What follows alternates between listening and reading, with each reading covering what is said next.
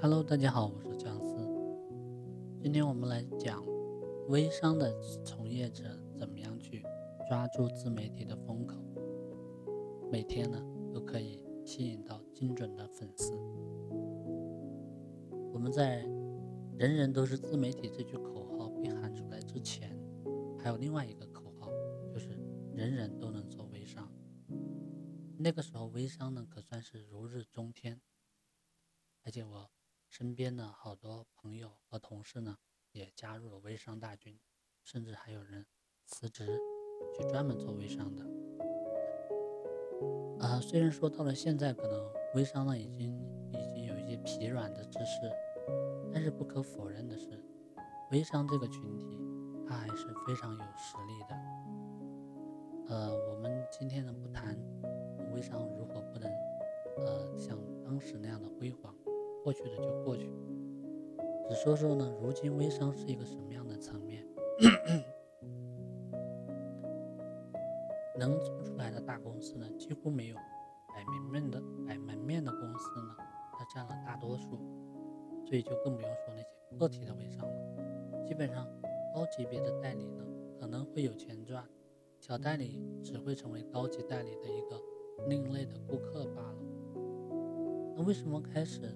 很被叫好的微商呢，会成为如此的一个局面呢？其中流量呢，就是一个很大的问题。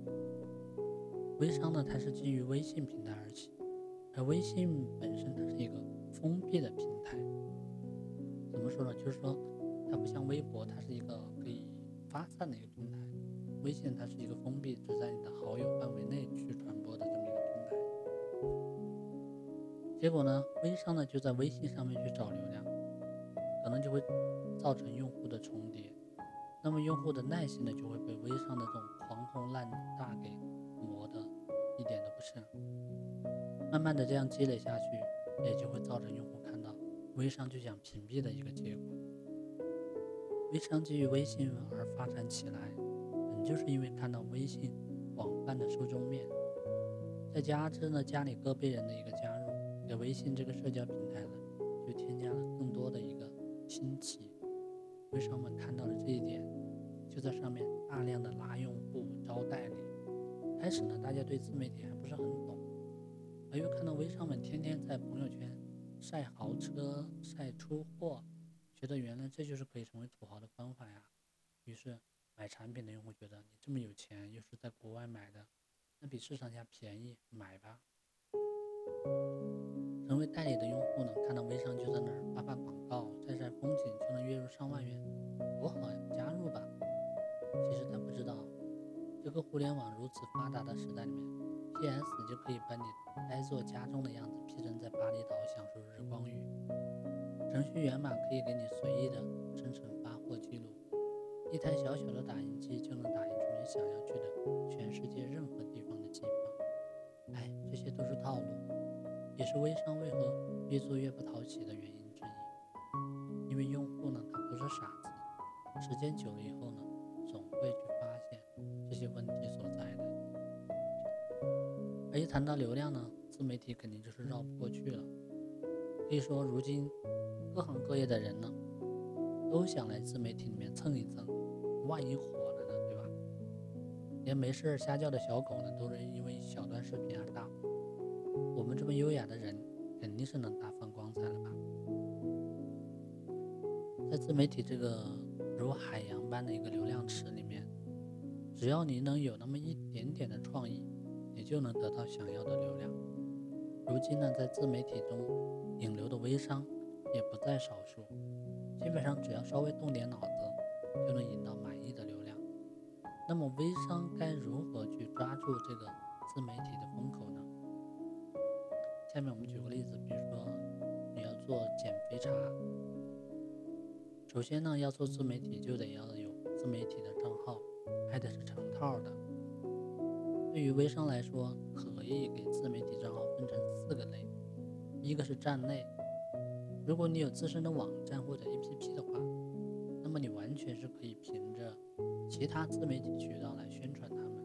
用户呢在选择微商的产品的时候，肯定会对。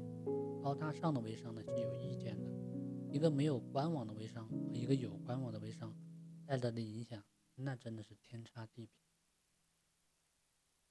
二呢是主流的自媒体平台，像百度百家、今日头条号、网易、腾讯、一点资讯等，他们是自媒体的一个主战场，也是流量最大的一个地方。而且呢，某些平台不仅流量高，还有收益。选择他们做自媒体，是每一个进入自媒体入门的一个捷径。三呢是百度系列，包括像百度百科、百度知道、百度贴吧、新闻源等。为了做排名，你想想，当别人在百度搜索减肥的时候，首页上冒出来的是你的导航页，你说说这个点击量该得有多可怕？四是两维。服务号呢当产品做，抓用户的产品需求；订阅号呢当传播做，抓用户的信息需求。微信和微博可以做矩阵，博客呢已经示威不推荐了。社区难度极大，极力的不推荐。但是做成了，它效果又很好。从这四类自媒体账号就能看出来，自媒体引流简直就是一个低价高收的法子。而且呢，它也不需要多高的技术，只要文案做的不错就可以了。当然，你也可以看出来，想要把流量最大化，就得多平台、多渠道的操作，这样才是最省心又省力的。提醒一点的就是，你做的这一套账号的名字呢，是最好是一样的，这样呢，为你的品牌打造呢，你铺路。其次就是领域的一个选择。微商自媒体一定要选择与自己产品适合的领域，比如说做化妆品呢，那就要选择时尚领域；做减肥茶就要选选择养生健康的领域。毕竟如今的平台呢，大多数都是靠机器来区分不同的用户做推荐，不同的领域基本就精准的定位了用户，这样不仅可以增加你的流量呢，还更能提升你的转化率。在选好领，在选好领域以后呢，你也先别着急就铺局，先来看看同行们是怎么做的。不要担心，自媒体呢本就是大家相互学习中发展起来的。既然有好的引流方法，你也可以跟着学，跟着用。如果你想成为这个领域的前沿的话，给你一个建议：从现在开始，最厉害的那个人写什么，你就稍微反着来写什么。只要坚持写下去，用不了一年的时间，肯定就会有很多用户关注你。然后呢，就是找帮手，这个相信微商们基本上都懂，毕竟他们以前搞流量的方法，也就是你加我的人，我加你的人，你给我推人，我给你钱。如今呢，在自媒体当中，它是同样适用的。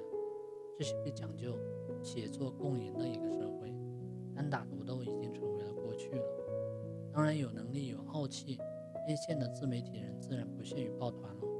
他们追求知识分子的独立自由，坚守底线，能做到这一点，让人非常的佩服。但因为大多数人是草根出身，所以很多人首先面临的就是一个生存的压力。抱团取暖呢，本就没有什么可贬低的。微商呢，做自媒体的目的就是为了引流。如果发现某一个人的流量非常适合你，那么花一点点代价，直接从那儿去引流，总比你用户自己来慢慢加的强多了吧。再者呢，自媒体的形式也在发生变化，个人单打独斗的时代已经过去了，组团打怪才是当今自媒体的主流。圈子呢就这样产生了，只要有什么最新的行业资讯，肯定在圈子内部分享，资源对接呢也是如此。最后呢，就是得做好你的。会说，我又不是什么大公司，抱歉，我也没说你，我说的是在微商当中稍微有名的一些人或者公司。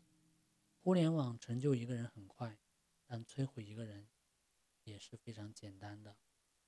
其中很大的原因都是与自媒体人的推波助澜有关。可能以前呢，只有大企业才想着怎么样去做好公关。而现在，连自媒体人也越来越重视公关。理由很简单，首先，跨界打劫、不按常理出牌的人大有人在你不知道他们什么时候就会扑过来，所以要安抚他们。其次，每个人都不可能百分百做到令每一个人满意，尤其对于有点才华的傲娇的同行大牛们来说。那么该怎么样去处理这些不满意呢？虽然说你依旧不能让他对你满意，但是要做到让人家不讨厌你，不在背后说你的坏话。最后呢，通过虚心的请教，或者以拜师学艺的名义，向比你出色的人学习，也算是一种自我营销。微商日入三百多的精准粉丝呢，其实并不难，技巧呢是必须的，不过总体思路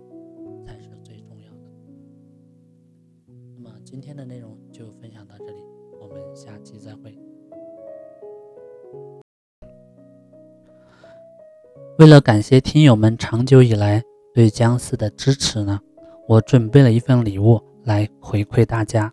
价值五百九十九元的抖音运营课程，可以教会你从零开始如何做成一个拥有百万粉丝的大号。领取方法呢也很简单，是关注我的微信公众号“僵尸思维”，关注以后呢发送关键字“抖音教程”就可以领取了。最后再次感谢大家对僵尸的支持。